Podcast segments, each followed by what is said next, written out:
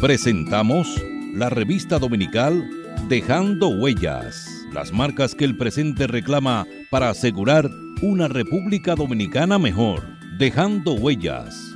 Es una producción de Honorio Montás. Muy buenas tardes, apreciados oyentes de su programa La revista dominical Dejando Huellas, que se transmite todos los domingos de 3 a 5 de la tarde por esta CDN Radio 92.5 para Santo Domingo Sur y Este y para la región norte 89.7. Recuerde que nos puede sintonizar a través del internet www.cdnradio.com.do, además de www.dejandohuellasfm.net y por las redes sociales en Twitter arroba Dejando Huellas R, en Facebook Dejando Huellas y en Instagram Dejando Huellas Radio.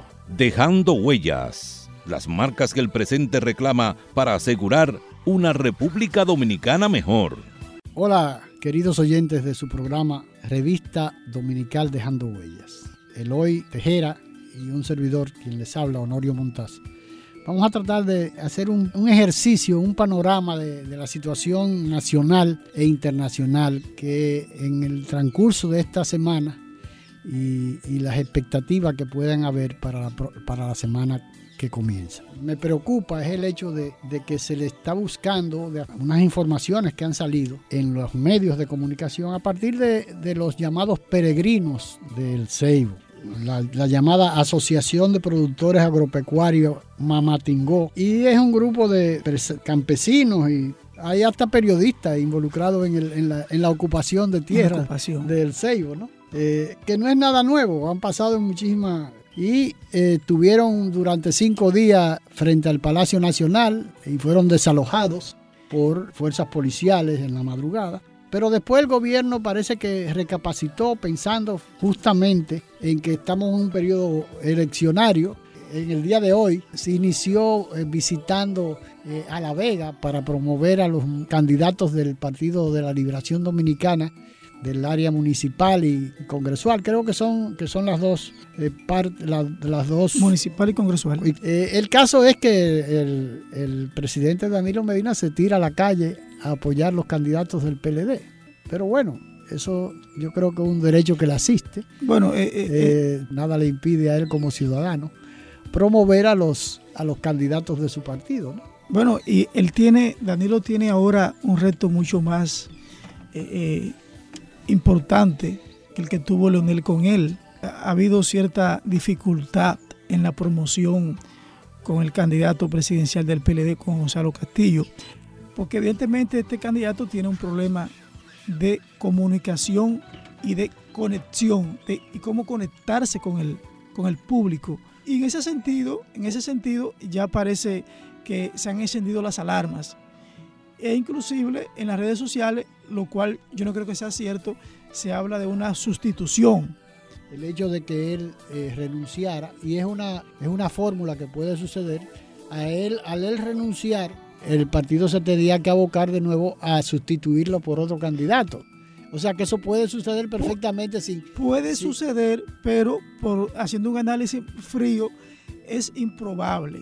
Sí, eso puede suceder, pero yo pienso que esos son es una, Lo que pasa es, que eh, ha aprendido tampoco en la, en la opinión pública y en el electorado la presencia de Gonzalo Castillo, que todo puede suceder. Realmente ellos pueden darse cuenta que cometió el, el, el, presidente Danilo Medina puede darse cuenta que su penco no, no ha aprendido en, la, en el electorado. Y lógicamente, eh, lo menos que puede pretender él o querer él es perder eh, que su candidato pierda. Bueno, y, pero, Entonces, perfectamente podría reaccionar y decir, bueno, este hombre no, me, no va a llegar a ningún lado y es, es, un, es una apuesta eh, fallida. ¿no? Sí, pero en términos mediáticos, esa sustitución sería catastrófica.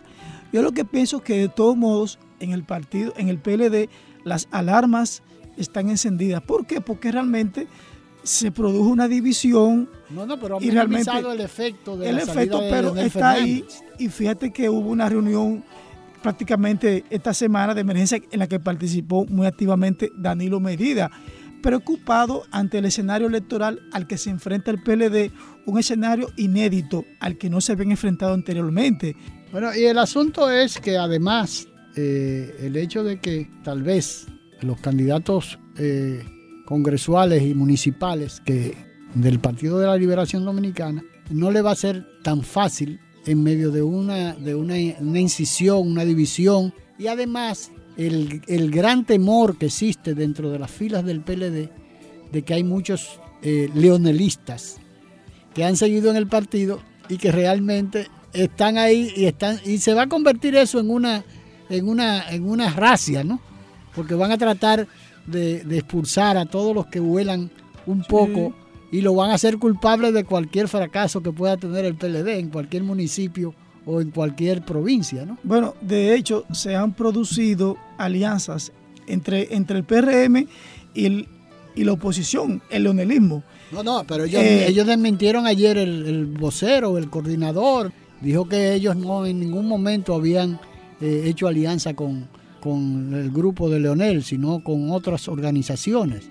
Por lo debajo se han hecho esas negociaciones, eso todo el mundo lo sabe. Es que por lo debajo uno no puede, así como por lo debajo han dicho que, que va a renunciar Gonzalo Castillo y que y que van a sustituirla ah, con Margarita eh, Cedeño. No, pero, eh, eso, pero eso por debajo también se dice eso, ¿no? Entonces uno aquí en este país tiene que tener conciencia de que muchas cosas que se dicen por debajo al fin y al cabo terminan siendo bueno, mira, Lo que no es por debajo es que hay una situación de crisis en el PLD que está ahí, de todo esto que se beneficia. Claro, el PRM y Luis Benader, eh, que están en la mejor posición para en este momento. En este momento porque todavía no se ha definido la posibilidad de la, candidatura de Leonel Fernández eh, Reina. Reina, sí, eso. Eso es una de las, de las, de las interrogantes que quedan pendientes el panorama internacional también se luce muy confuso. Además, con la, con la situación de Bolivia, la renuncia de Evo Morales, que ha traído como consecuencia la, autoproclamación de la nueva presidenta de Bolivia, la, señora Áñez, que es senadora, que es senadora, que era precisamente del grupo de, Beni, que era que lo que impulsaban ese el Santa Cruz. Bueno, mira, eh, Honorio, eh, tú dices que la situación está confusa. Yo, por el contrario, la veo muy, la veo muy clara. ¿Por qué?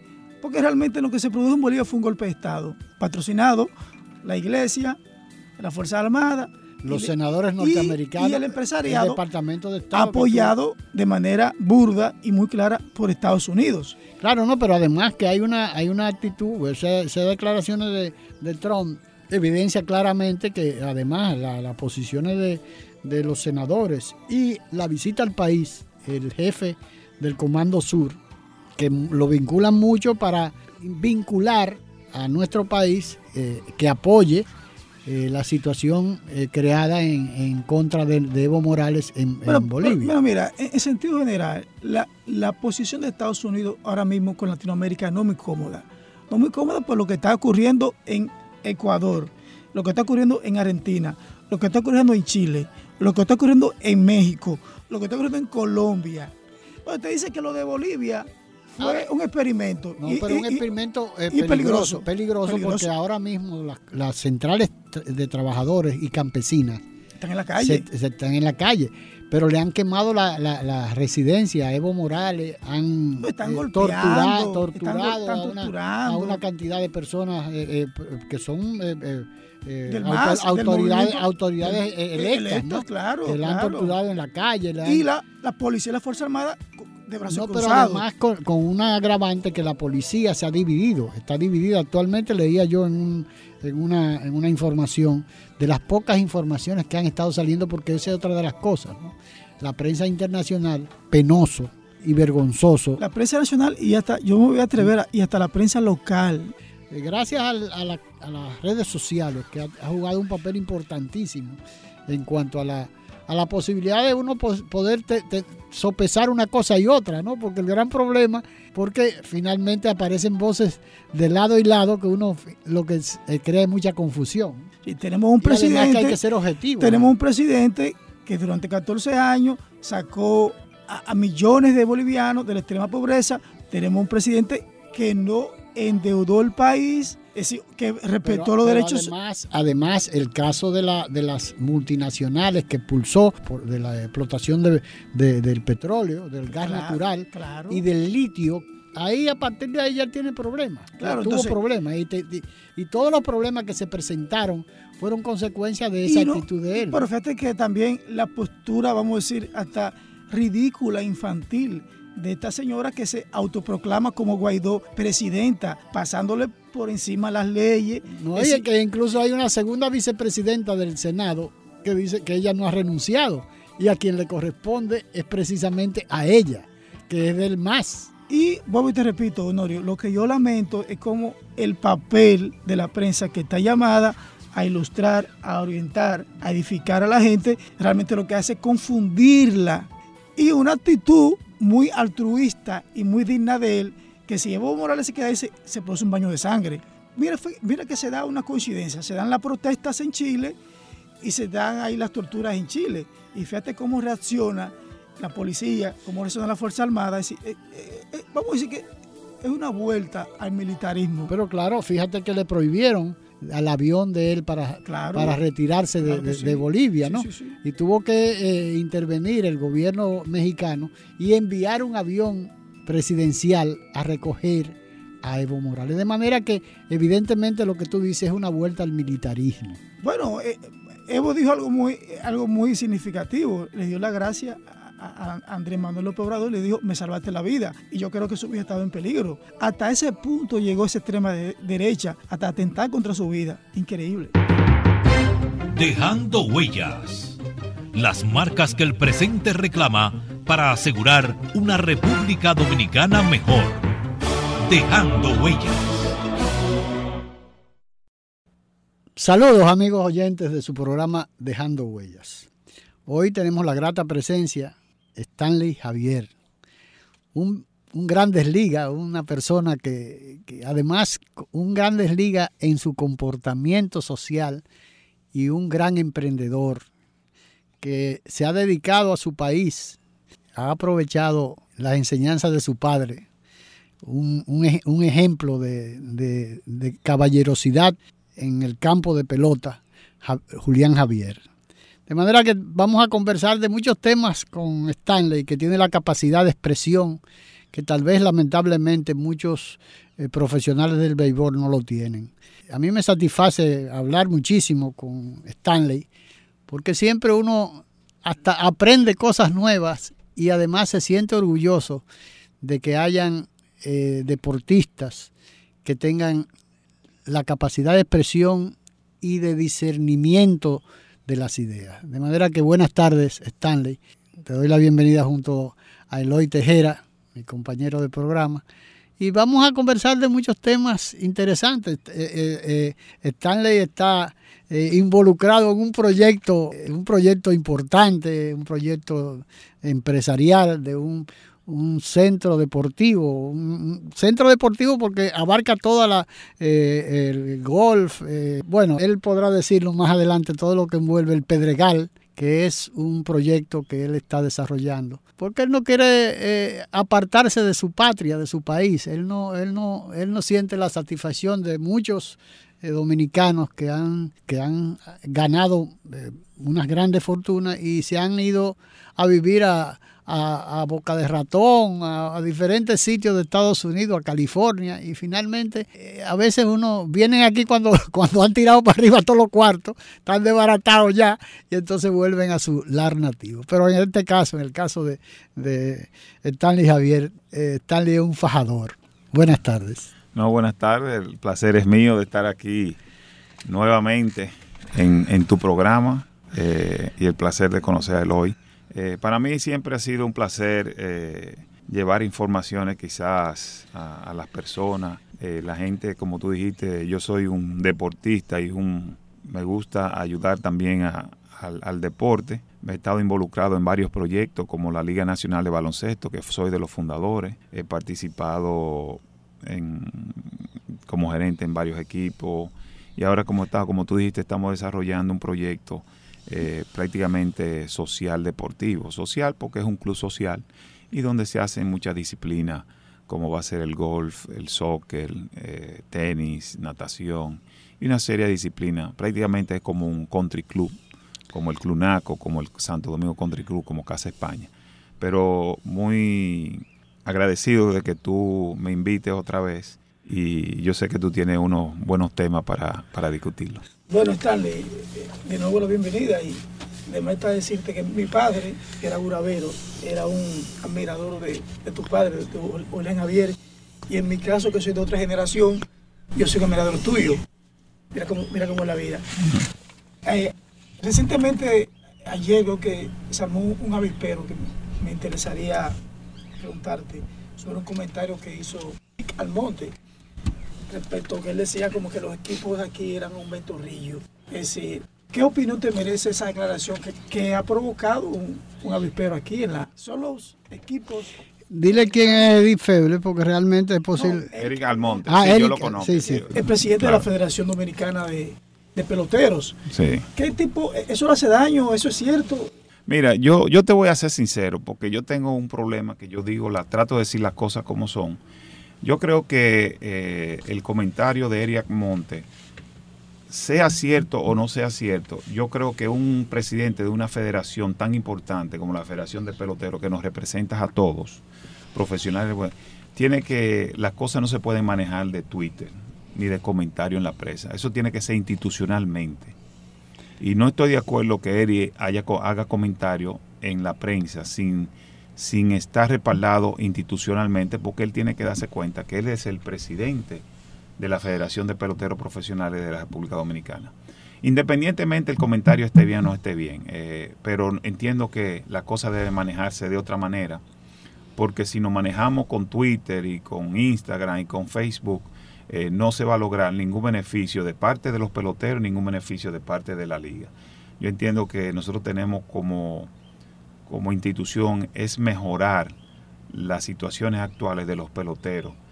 eso tenga que verse con los salarios, eso tenga que verse con, lo, con, lo, con, los equipos. Ahora bien, yo he sido gerente de dos equipos, de, los, de las fui presidente de los gigantes, y propietario y fui gerente de las águilas y de los toros, en lo cual ya ahí tú tienes que manejar serio, eh, una serie de cosas como los presupuestos. Eh, esta liga y como las ligas de invierno eh, tienen un top, no tienen un tope salarial, pero tampoco no es de, no tienen la capacidad quizá de pagar altos salarios a niveles de Estados Unidos. eso no quiere decir que, que un pelotero pueda ganar mucho, mucho dinero.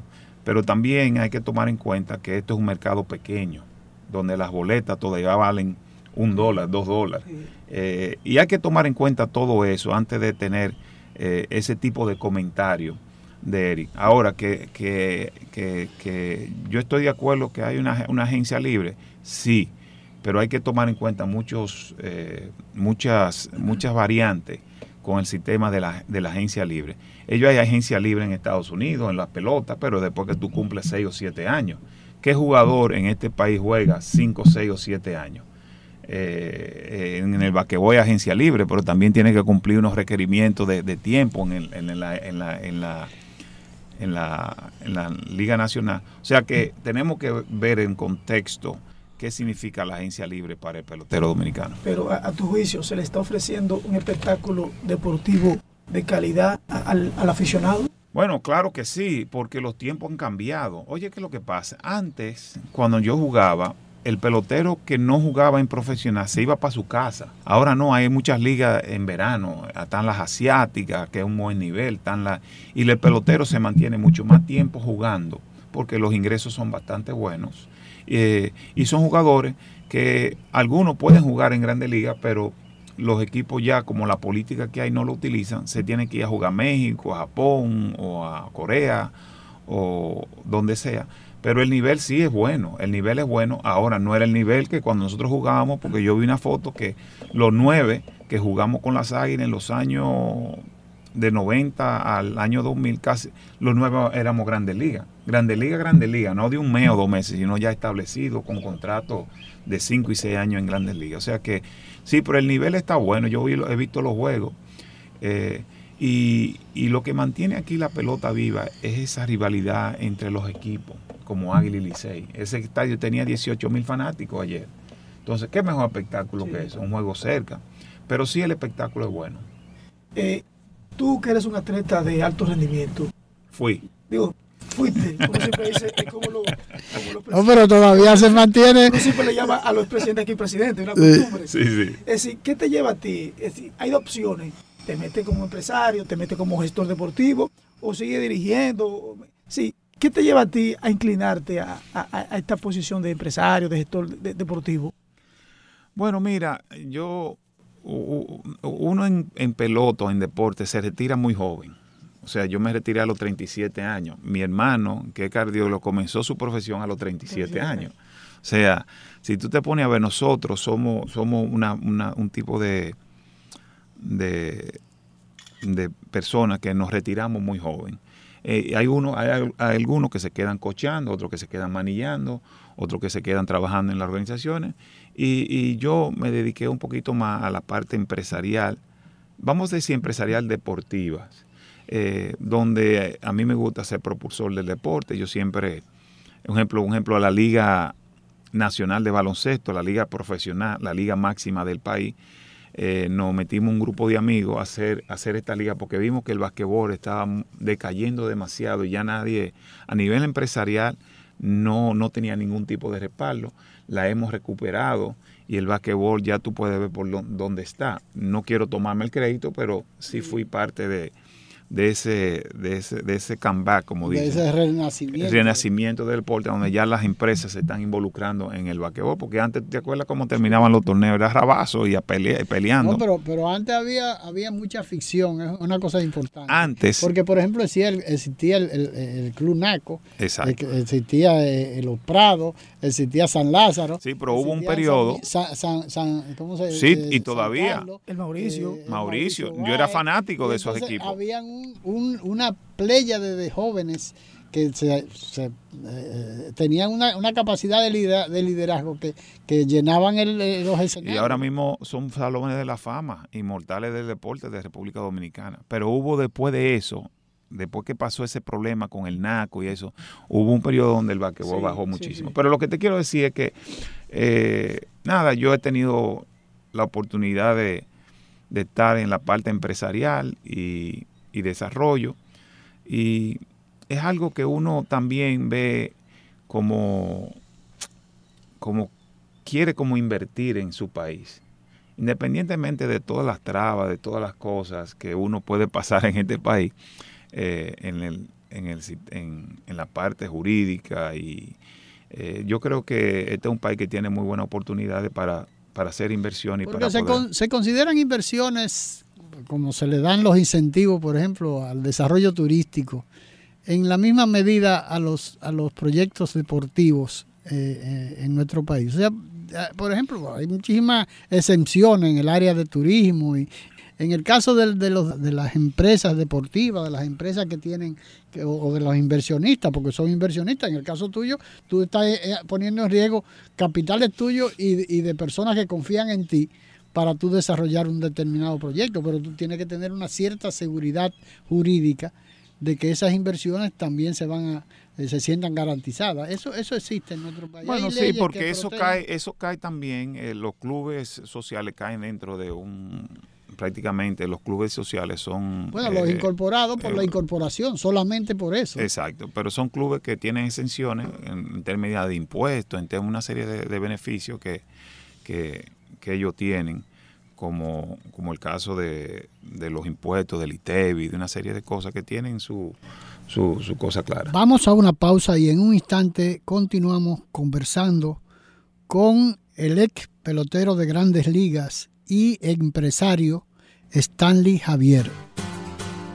Dejando huellas, trillando el camino día a día en ruta segura hacia un futuro mejor.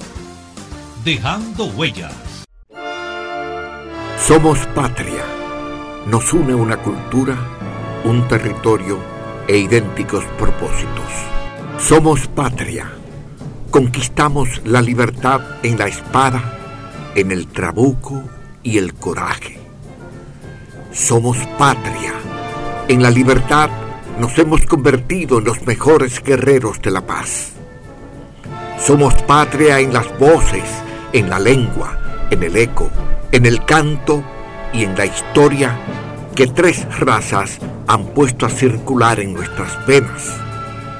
Patria amada, en nuestros laberintos interiores, vive para siempre. Un mensaje de Dejando Huellas, su programa. Duralet, set let. La ley es dura, pero es la ley. Apoyemos la sentencia 0168-13 de nuestro Tribunal Constitucional del 23 de septiembre del 2013 que define quién es dominicano. Por nuestras futuras generaciones, por tu país, viva la República Dominicana. Un mensaje de Dejando Huellas, tu programa de la tarde. La patria somos tú y yo, la familia toda, el suelo que nos legaron los padres fundadores. El derecho a ser libres y felices, a trabajar con alegría y seguridad, depende de nosotros.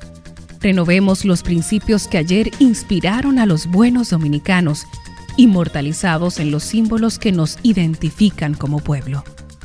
Defendamos palmo a palmo nuestra patria, porque es como defendernos a nosotros mismos en las presentes y futuras generaciones.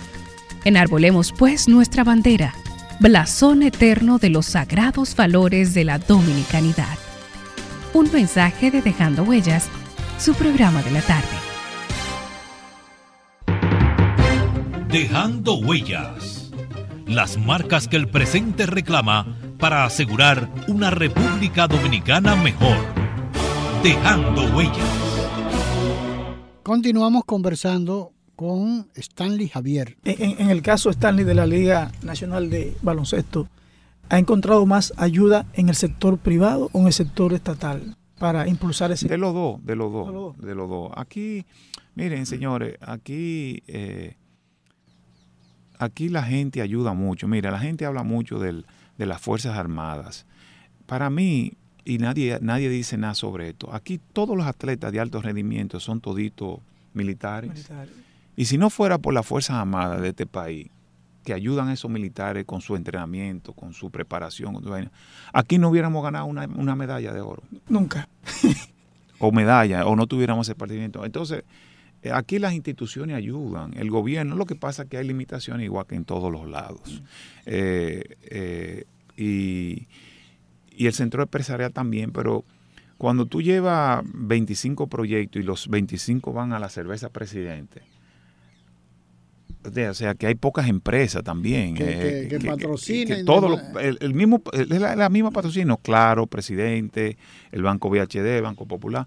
Cuando tú tienes proyectos nada más que, que son un grupito de empresas que patrocinan, ellos también tienen que tomar en cuenta eso. O sea que que en su forma eh, hay un apoyo empresarial y del gobierno al deporte. Eh, eh, Stanley, ¿cómo ha evolucionado la mente del deportista joven, el bibolista específicamente, con respecto al mundo de las grandes ligas? Es decir, el muchacho que ahora firman le dan un bono de 2 o 3 millones de dólares.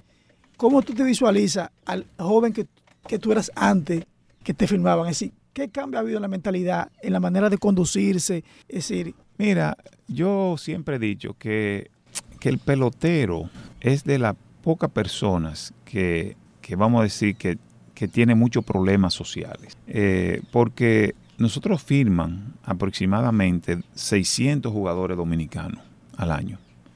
Y los cuales tú oyes muy poco que todos han tenido problemas. Lo que pasa es que aquí la mayoría, antes cuando yo jugaba, eh, se hablaba de Cuta Pérez, se hablaba de, de Pedro Guerrero personas que quizás no tenían el comportamiento que debían tener. Pero habían cientos de peloteros que tenían un comportamiento bien serio, bien... Eh, y, pero nada más se oían de ellos porque eran los que estaban en el medio, los que cometían eh, cosas. Pero nosotros éramos cientos de peloteros que teníamos un comportamiento bien. Ahora bien, la pregunta tuya es, es muy interesante. Los tiempos han cambiado. Ahora la pelota para mí es un espectáculo, no es un juego ya. Si tú vas a un estadio de Grande Liga, antes la gente iba a un ver un juego de pelota. Ahora tú ves que hay una pantalla de 2000 metros, eh, hay, una serie, hay una serie de cosas que ya con el internet, ya el pelotero es una, un rockstar. Un, un rockstar es Una como estrella de rock. una estrella de rock. Ya no es un pelotero. Ya antes, eh, en un pelotero, vamos a decir como Juan Sos, eh, eh, Eh, So- Soto, Soto, Soto, Soto. ya So- Soto es una superestrella a nivel mundial por el internet. por- Sí, por pero hasta, hasta ha ido a la Casa pero, Blanca. Que pero a- era- bueno, ellos lo invitan al equipo, tú ves, Pero- completo. Pero, y siempre lo invitan. Pero lo que te quiero decir que ya con el internet, entonces, ya Soto, el- la misma forma de él poder ir a un restaurante, quizás ya no puede, porque viene Sí, 70 gente a hacer autógrafo, Sí, porque ya lo conoce. Antes un pelotero duraba 5 o 6 años para tener un estrellato. Pero ahora ya Soto. Con años eh, buenos. Con un año, con un super año, que tiene todas las condiciones. Entonces, también ya el mismo pelotero no es la misma mentalidad que tenemos antes. Pero siempre van a haber comportamientos, siempre van a haber peloteros que van a votar lo suyo, siempre van a haber peloteros con muchísimos problemas, eh, pero siempre, siempre hay peloteros eh, que, que cuida su, su forma de, de actuar y de, y- de hacer las cosas. Eh, lo, anteriormente, cuando le daban un bono, bueno, en una oportunidad que conversamos en este programa, me explicaba lo que, lo que sucedía en la mayoría de los casos de los jóvenes que le daban un bono de qué, de un millón, de una tontería que podría de- decirse ahora, ¿no? Pero un millón es un millón. Pero ¿qué pasa? Que aparecen 30 primos, 16 hermanos, eh, la mamá eh, dispone porque todavía tiene la tutoría y el mandato sobre su hijo y regularmente se diluye ese bono. ¿no? Pero después aparecieron una serie de, preocupaciones entre los equipos, las organizaciones, para que eso no sucediera, que se dieron cuenta, porque realmente las organizaciones no le conviene que un muchacho recién firmado de palote todo el bono que le dan. Entonces se ha creado una serie de estructuras para que ese, para garantizar y orientar a, a esos jóvenes que en muchos casos no tienen una formación eh, eh, intelectual o profesional que le permita eh, eh, organizarse ¿no? desde, desde un principio. Eso, eso hay, ha, ha habido algún cambio. Sí, ellos, ellos han mejorado muchísimo. Incluso el VHD tiene un programa buenísimo con, eh, con unos cursos de fin- financieros que ellos están eh, partiendo en, sus sucursales. Pero el problema es, miren señores, a los otros días me preguntaron, no, porque los peloteros votan mucho. Y digo yo, pues señores, hay abogados que han votado muchísimas cosas, hay ingenieros que han votado muchísimo, hay, han- hay, hay familias supuestamente educadas gente que se saca el loto. por- también, pero eso- hay gente, familia que busca. O sea, que nosotros también no, no, no, so- no somos exentos de eso. Ahora, ¿qué es lo que pasa con el pelotero? no que de la noche a no son mañana extraterrestres, no son son- extraterrestres. Ahora, ¿qué es lo que pasa con el pelotero? Ah, me dijiste de la si las organizaciones están tomando en cuenta mucho. Pero, por mala suerte, el pelotero siempre se va a llevar de su familia, porque ese es el núcleo que cuando ellos pasaron Claro. trabajo lo protegió. Entonces él no le ¿Y puede de dar la espalda. vive? Eso, eso es, in- eso insólito. es una virtud, ¿no? Es una virtud que se, que se ocupen de su familia. Ahora, lo que pasa no es el hecho de que se ocupen de la familia, sino que llegue un momento en que ese es de que aparezcan una como sucede en todos los casos. Pero déjame, déjame, la política. déjame pero claro, ven acá. Déjame hacerte el cuento, qué es lo que pasa. Mira, un ejemplo. Es muy sencillo. Yo, yo, yo firmo por un millón y medio de dólares. Y te voy a decir, el 99% del el de palote del dinero son la familia. Ah, Son la familia. Yo hacía unos, yo antes iba a Washington, a donde hacían unos cursos de los, de todos los novatos, prospectos que tenían las organizaciones, que tenían oportunidad de jugar en Grande Liga. Y hacíamos eh, reuniones cerradas con un grupo de peloteros. A mí siempre me tocaba los latinos. Y la mayoría hablaban de que su papá, que su mamá, que su primo, que su hermana, que eso, le gastaron el dinero. Y aparte también que se compran una jipeta de 150 mil dólares y, y una serie de cosas. Pero a veces hay que entenderlo. Mira, tú estás pasando trabajo y un primo te dio unos tenis o te regaló una, una proteína o te regaló esto, te, te mantenía. Cuando tú llegas a Grande Liga y comienzas a ganar dinero, tú también le vas a responder. Y, va a ser también ese primo, eh, hay un núcleo que ese primo te va a decir, mira, el fulanito tiene un negocio allí. Eh, el fulanito tiene un negocio y comienzan a hacer negocios, negocios Es decir, a que- invertir, a a invertir. invertir en cosas que no tienen ningún sentido y pierden el dinero. pero la, la, escúchame, Stanley, la figura del asesor financiero, ya, ya una figura en este negocio, Sí, es un, el asesor financiero es una figura, pero si es como si tú dices, bueno, el médico te dice, mira, bébete esto para que tú te sanes. Y si tú no te lo bebes, no te va a hacer ningún efecto. Ok. Entonces, sí, el asesor es muy bueno, pero si tú te llevas del asesor, porque el asesor te va, te va a hacer un programa donde cuando tú te retires tenga una, eh, una, una forma de, de- de donde tú vas a vivir. Unos ahorros. Unos ahorros porque el pelotero piensa, y muchos peloteros piensan que ellos van a seguir ganando millones de dólares cuando se retiren.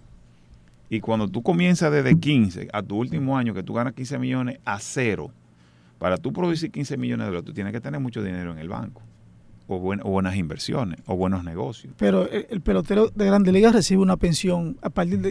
No, pero eso después de un cierto tiempo. Después que sí, la- pero la estamos hablando, un ejemplo, si tú te ganas 100 millones de dólares, lo menos que tú piensas es en tu pensión. Exacto. Sí, o sea, y hay peloteros que se han ganado 100 millones de dólares que no tienen un centavo, señores, que están en rojo. Y ustedes dicen, ¿cómo? Bueno, gastó 100 millones de dólares. Están en rojo. Ahora, ¿cómo se gastan 100 millones de dólares? Oh, pero muy Dale, ¿cómo se sencillo. gana- Pero Porque gasta 100 millones de Se- dólares. se- se gasta- yo te puedo decir cómo se gastan 50 en 5 minutos, no 100, 50. Vamos a poner, que viene, puede ser una media. Un ejemplo, cuando tú firmas un contrato, pon tú que en 15 años tú te ganaste 50 millones. ¿No verdad? Porque no te lo dan de una vez. Tú firmas, el 50% de una vez se va para los impuestos y para la gente. Te quedan 25. La mayoría de veces los peloteros tienen aviones privados, tienen mansi- casas que no la pagan, siete carros, 10 carros, 20 carros, te gastan un millón de dólares al año en carro, en poquería. Tú dices, sí, así es. Y pon tú que ese tipo gane, gaste un millón de dólares todos los años. Si tú calculas un millón por 15, son 15. Ya van 35. A ti nada más te quedan cuánto? No, van, eh, si son 15, 25, ya tú tienes 40, nada más te quedan 40. Eh, te quedan 10. Bueno, pues el 90% de los peloteros después que se tiran se divorcian. Y tiene que darle el 50%. Tiene que dar el 50%. de la- Ya tú en cinco años no ¿Ya? tienes chele. O sea, ese es el día a día de la mayoría, no solamente los peloteros, de los futbolistas, de los, que hace el, el VHD ha hecho un programa increíble, increíble, increíble con, con el término de asesoramiento, porque cuando tú firmas un contrato de un millón de, de- de dólares, ellos reciben ese millón de dólares y el banco lo que va a decir, mire señores, si ustedes ponen ese dinero, y muchos lo han hecho, ¿eh? porque nada más, como te digo, a veces Es que hay eso- más eh, que han hecho las cosas bien que, que lo que no lo han hecho bien y, y el que se entonces ellos te dicen lo que tú tienes que hacer con ese millón para protegerlo para proteger a tu familia y muchos se llevan o sea que, que el banco ha hecho un buen papel pero el caso de Soto yo no creo que fue en 50 yo creo que fue en 180 Sí, ah, bueno, Sí, porque imagínate tú. Stanley, tú conociste muchas estrellas de grandes, ligas, de grandes ligas. ¿Cuáles de esas figuras que, que tú hiciste amigo están ahora en una situación precaria? Ah, ¿Y no con puedo- cuáles de ellos tú te comunicas, por No. ejemplo? O por lo yo, menos... yo conozco muchísimas Ajá. pero muchas no una ni dos que se ganan 50 60 pero 70 millo- 80 eh, norteamericanos, porque estamos hablando de la. de Por ejemplo, Dwight Gooden. pero- eh, Strawberry, ¿tú sabes en qué, en qué situación están ellos? Bueno, sí, muy mala. Muy mal, ambos. Bueno, sí, ambos. Me imagino que están... eh, sí, lo que pasa es que ya esos son problemas problemas ya que ellos tuvieron ellos tuvieron problemas con el alcohol y con la droga droga, y una serie de cosas. Y muchos peloteros y muchos peloteros, artistas eh, y, y- y jugadores de otros deportes eh, son siempre hay muchos que tienen problemas de alcohol, de droga y de, de- de cosas. Y de juego. que Y de juego. De juego. Eso ahí, la- miren, la- a veces yo le digo a mis hijas, si, si es tan bonito Tú nada ser más tienes hijas. hijas, O sea, tú yo no le digo a tener- mis hijas, Tú no vas a tener un Stanley Javier No, no, Jr. no. Con, la- con una gran, un gran, un gran número. hasta de- ahora no. No, ya no. bueno, Ya lo que te voy a decir que, que un ejemplo, Digo, no hay- es difícil, mentira. bueno, que recojo lo uno- dicho. El problema es que yo tengo cuatro hijas y tú tienes también hijas. eh, ¿no? O sea, sí, no- pero eso, eso es una bendición. Los otros días cuando hubo el accidente en San Francisco que ma- marieron esos, esos, esos muchachos, le dije yo a mi hija, gracias por yo tener hembra. Y me dice, ¿y por qué, papi? Dice, porque nosotros hacíamos lo mismo. Nosotros de San Francisco cogíamos para la capital, para Santiago, una Sí, serie de cosas. Porque el varón es más inquieto, Es más que las hembras. Las sí. hembras son un poquito más controladas. Dice, eso era antes, pero allá no. bueno, lo que te quiero decir es que la mayoría de los peloteros, la mayoría de los jugadores y la mayoría eh, siempre caen en problemas alcohólicos, problemas de droga.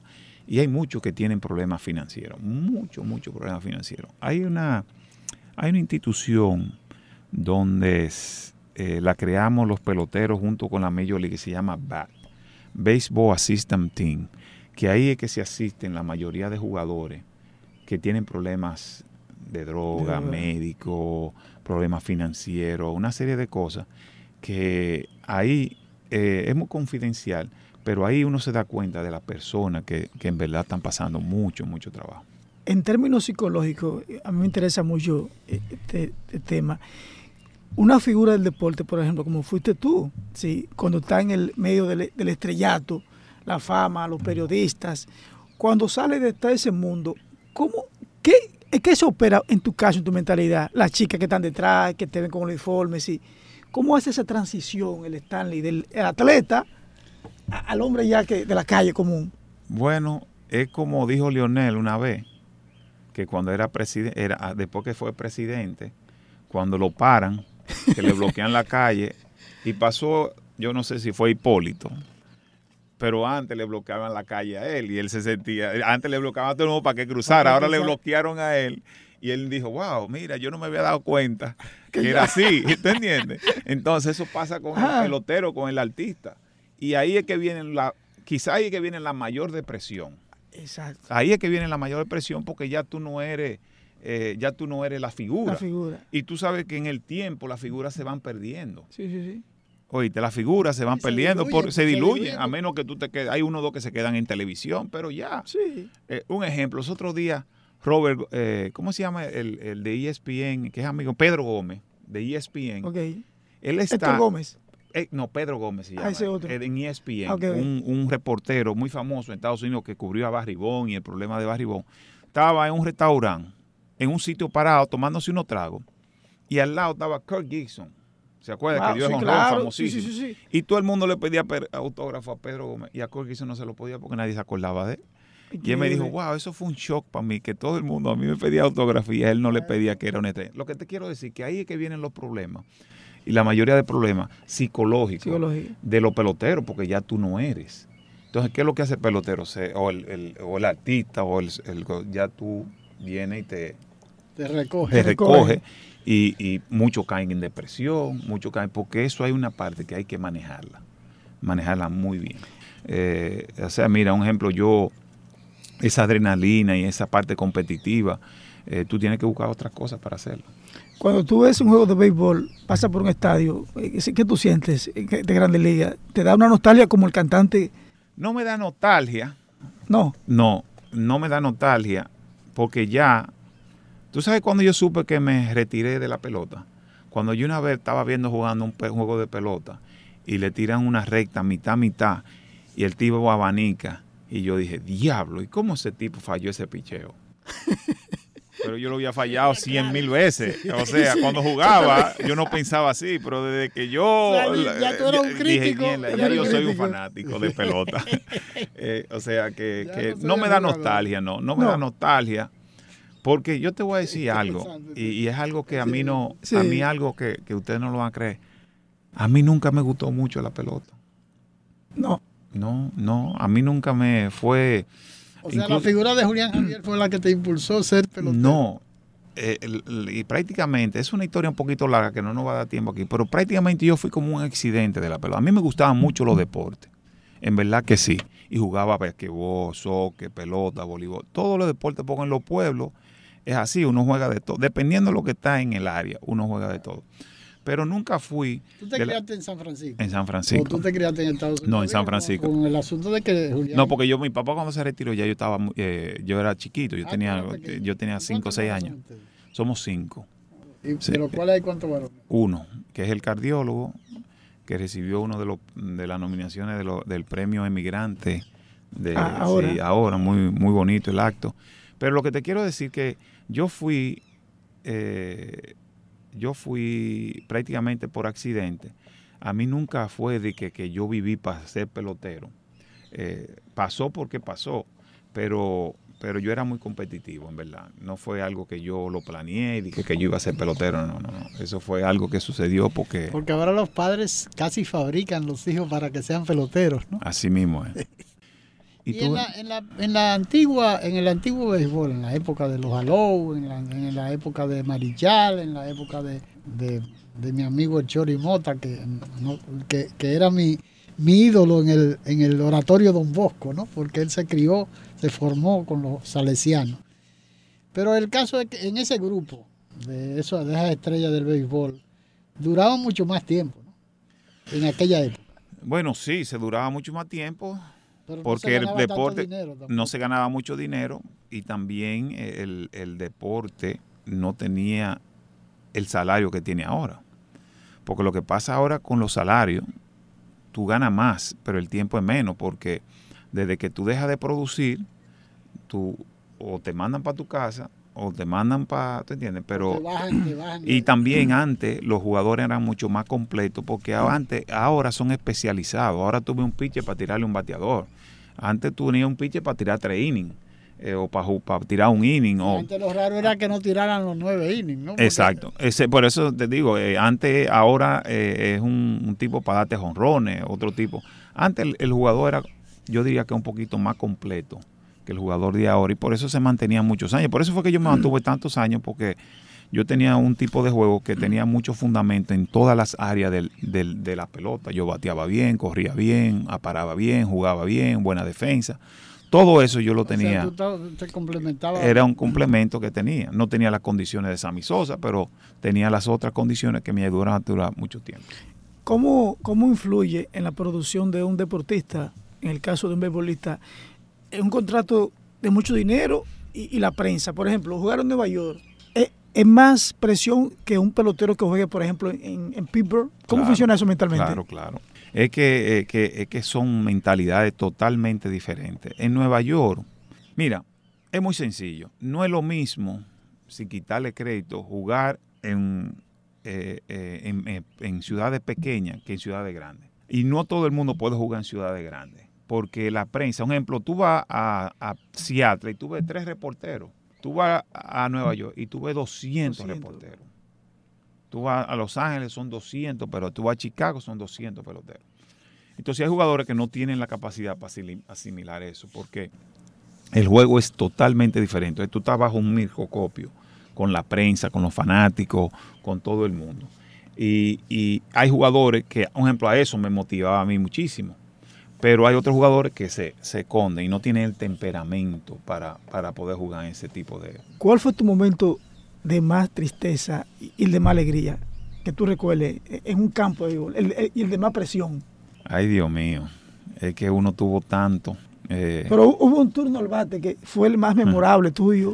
Mira, yo diría que el último turno mío, aquí con las águilas. ¿Qué tú sentiste en ese momento? Sí, porque era el turno mío, yo di un triple para poner el juego, era una, serie final, el último juego de la serie eh. final, el noveno juego, el noveno, el séptimo, bueno, el último juego de la serie final, y yo di un triple, ese fue uno de los momentos quizás más porque ese fue el último turno mío, y ya después de ahí ya yo entregué y no, no hice más nada. Pero nunca, nunca lloraste de la emoción en ningún, en mira, en ningún Tú sabes que yo eh, Digo, porque la, eh, oye, déjame decirte. la, máxima expresión. Mira, nosotros en el 2001, sí, yo lloré mucho en una. Mira, nosotros lloramos. Yo lloré mucho una vez que cuando se derrumbó la Torre Gemela en el 2001, nosotros ganamos ese año 116 juegos. rompimos el récord, empatamos el récord con, Seattle. Y ese día que nosotros clasificamos, nosotros dimos la vuelta con la bandera, no pudimos celebrar como debíamos celebrar, porque todavía, oye, ahí estaban rompiendo, todavía estaban buscando gente en, en, en, el, en el World Trade Center. Y eso como que me dio una tristeza, porque me había pasado dos veces. En la Serie Mundial del 89 nosotros no pudimos celebrar por el, por el terremoto. El terremoto ¿no? en, San Francisco, que ganamos la Serie Mundial, Oakland ganó la Serie Mundial y el terremoto vino y todavía, cuando jugamos la Serie Mundial, todavía no habían sacado los cuerpos de, del freeway que se colapsó. Y había gente todavía ahí metida. Y, no pudimos celebrar. Ganamos el trofeo, saludamos a todo el mundo, nos dimos un abrazo y así. Y como que eso me quedó. Entonces también cuando rompimos este récord, como que yo no pude celebrar, y también con la tristeza de, la, de las personas que estaban todavía metidos en el World Trade Center, eh, como que también me dio esa tristeza. Ese fue quizás uno de los momentos más tristes míos, sí. En los peloteros de, de Grandes Ligas hay una conciencia eh, social, política, por ejemplo, los hispanos, los negros. ¿Cómo tú viviste eh, esa, esa, esa conciencia? Bueno, mira, yo digo que el racismo está en tu cabeza y cómo tú lo ves. Porque nada más se le llama racismo cosas que hacen los blancos, ¿no es verdad? Pero no se le llama racismo a cosas que hacen los negros y los latinos, ¿no verdad? O sea, eh, y ahora los, los orientales y los, y ahora los orientales y los musulmanes y una serie de... ya de- se ha complicado mucho. ya se ha complicado sí. mucho porque hay muchas cosas. Entonces, en el racismo, mira lo que me pasó a mí. Cuando yo llegué allá a, a Estados Unidos, los mismos latinos me decían que yo era racista. Ah, Y digo, bueno, está bien.